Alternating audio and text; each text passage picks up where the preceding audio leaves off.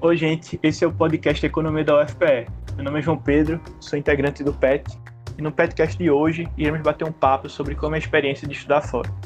E para esse bate-papo, estamos aqui com Flávio Rodrigues, ele que é atualmente estudante de doutorado na Universidade de Illinois e ex-petiano nosso. É, obrigado pela disponibilidade, sempre de como grato por ceder esse tempo aqui para a gente. Por nada, muito. Eu que agradeço é, o convite de vocês. Eu sei como o processo do de aplicar para o doutorado fora é cheio de incertezas, então qualquer coisa que eu puder ajudar para reduzir essa incerteza vai ser um prazer. Então, para começar, Flávio, dá um, um, uma apresentação sobre quem é Flávio, sobre o que é que ele faz aí. Bem, é, meu nome é Flávio, como já falou, eu estou atualmente no segundo ano do doutorado na Universidade de Illinois.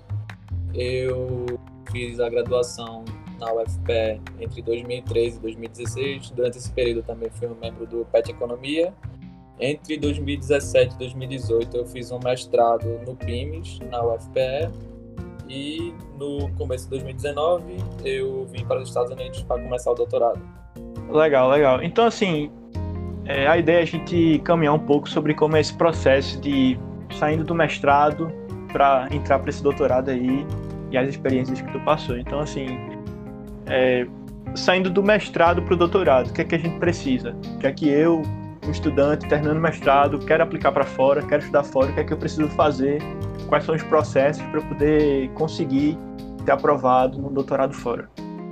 Ok, certo. É, primeiramente, para você aplicar para um doutorado fora, geralmente os applications eles pedem o GRE, que é uma prova para medir seus conhecimentos básicos em matemática e na língua inglesa, o TOEFL, que é para uma prova para medir se você tem proficiência na língua inglesa, e também, é, além das provas, você precisa mandar um Statement of Purpose, que é basicamente uma carta de intenção em que você fala um pouco sobre quem você é e por que você acha que você seria bom para aquela universidade, porque seria um bom match.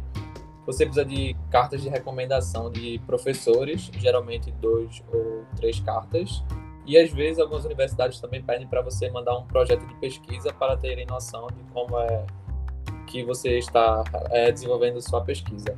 Sobre o GRE, é uma prova de, como eu falei, é uma prova de inglês e matemática. E a prova de matemática, ela, assim, em relação aos temas, é, são bem simples, são basicamente matemática do nível de ensino médio. Então, qualquer aluno que estiver terminando a graduação ou mestrado deve ter esse conhecimento de matemática. O problema é que o estilo de prova é bem, é bem diferente. Então, você tem que gastar muito tempo se adaptando ao estilo de prova, que é bem corrido, você tem pouco tempo para fazer cada questão. Então, é basicamente um treinamento intensivo. E o TOEFL é a mesma coisa. Você tem aqueles provas para medir conhecimento de inglês. É, acho que muita gente já fez. Você tem que ter é, o speaking, o listening, o reading e o, writing. Uhum, entendi. E assim, uma dúvida. Então, por exemplo, a gente vê que para mestrado, quando a gente vai fazer a prova da ANPEC, é, se eu não tirar nota boa em um ano, eu consigo fazer a prova de novo no outro ano, é que nem o Enem, e a nota não vai ficar no histórico. No caso do GRE, se eu fizer, pô, acabei meu mestrado, vou fazer o GRE, eu fiz o GRE, não tirei uma nota boa. Aí eu vou fazer no próximo ano. Como é que funciona isso? É meio que acumulativo as notas? Ou meio que a, a nota passada é excluída e é só a nota que você fez atual então, e tal? Pelo que eu sei, é o meio que o processo das notas do GRE mudou. Antigamente, você, quando enviava suas notas para o GRE, você enviava todas as notas.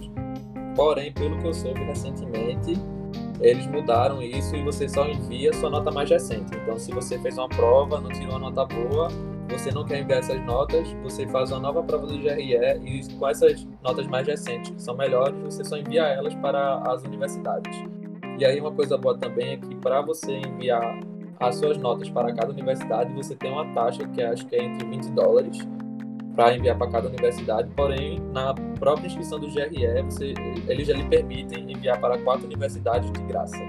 E aí outra coisa importante também sobre essa questão da prova do GRE é de que se você fez uma prova, o tempo mínimo entre uma prova e outra é entre 21 e 25 dias. Então, se você tirou uma nota baixa no GRE, você não pode fazer exatamente na próxima semana, você tem um tempo de espera. Então, isso é importante para você não fazer a prova do GRE em cima da data limite dos applications, porque se você for mal, você não vai ter tempo suficiente para fazer uma nova prova e enviar. Então, sempre tenha é, um espaço de antecedência para fazer, para caso dê ruim na primeira prova, você poder fazer uma nova e ainda dá tempo de enviar suas notas. É, e em relação ao TOEFL, eu sei que o TOEFL ele por dois anos mais ou menos, né? Tu tem que ficar renovando o TOEFL, você só faz uma vez, aplica e durante o doutorado você não precisa certo. ficar renovando. O TOEFL, pelo que eu sei, é, ele tem validade de dois anos, então você faz, porém, assim, eu posso estar errado, mas pelo que eu sei, se você lá você não precisa ficar renovando o seu inglês. Se você terminar o doutorado numa universidade que a língua predominante seja a língua inglesa, meio que você não precisa mais do TOEFL, você já tem essa garantia que você sabe inglês porque você já fez um, um doutorado numa universidade estrangeira. Porém, o que acontece algumas vezes é de que no TOEFL você tem uma nota em cada sessão. E aí, se você quiser trabalhar como TA, que é o Teaching Assistant, dando monitorias, lá fora você precisa ter uma nota mínima no speaking. E aí o que acontece é que algumas vezes os alunos não conseguem atingir essa nota mínima no speaking, porém a universidade não vai barrar você porque você tirou essa abaixo dessa nota mínima. O que acontece é que você aceita, você vai lá e durante o curso você faz um curso de inglês na própria universidade para melhorar seu inglês. Ah, entendi. É, então assim, beleza, então a gente passou essas etapas da prova. É, pô, acabei de sair do mestrado, fiz essas provas. Pedi as cartas de recomendação para meus professores Aí agora, como é que eu faço para escolher a instituição? Então, assim, eu sei que tem várias. Estados Unidos tem muitos lugares, em todos os Estados Unidos, tanto na Europa, que você pode estudar. Então, assim, como é que foi esse teu processo de escolher a instituição? Quais foram as que tu aplicou, quais foram as que tu pensou em, em queria ir e tal?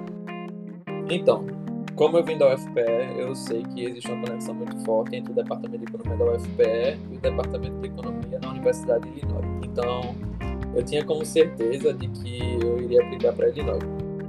E aí aconteceu que eu admito que eu cometi um erro durante o application, que eu não me preparei com antecedência. E aí eu acabei marcando a prova do GRE em cima, após o deadline de muitas universidades nos Estados Unidos. Então, nos Estados Unidos, eu acabei aplicando para poucas, na verdade, só duas universidades, em que o deadline era depois, no começo de janeiro, fevereiro. É, e aí eu apliquei para duas nos Estados Unidos, apliquei para mais duas no Canadá e eu tinha como plano aplicar para a universidade na Europa, para o doutorado, porque o deadline na Europa é depois, é geralmente no final de março ou abril. Sendo que aí, efetivamente, eu só apliquei para essas duas dos Estados Unidos e as duas do Canadá, porque eu recebi a, a notícia de que eu tinha sido aceito em Illinois antes do prazo do deadline nas universidades europeias. E aí, como já tinha sido aceito, aí eu preferi jogar seguro e, e aceitei o convite. Mas geralmente o que muitas pessoas falam é para você diversificar o, as universidades que você escolhe no seu application. Então você tem que escolher universidades em que você acha que tem uma certa chance de passar, e aquela seria a maioria das universidades no meio da distribuição.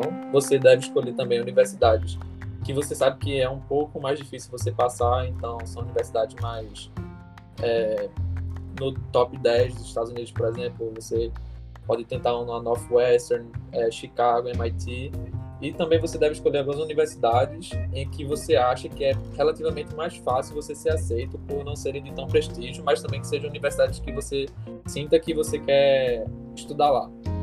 Então, que seria como se fosse um, um um seguro para você.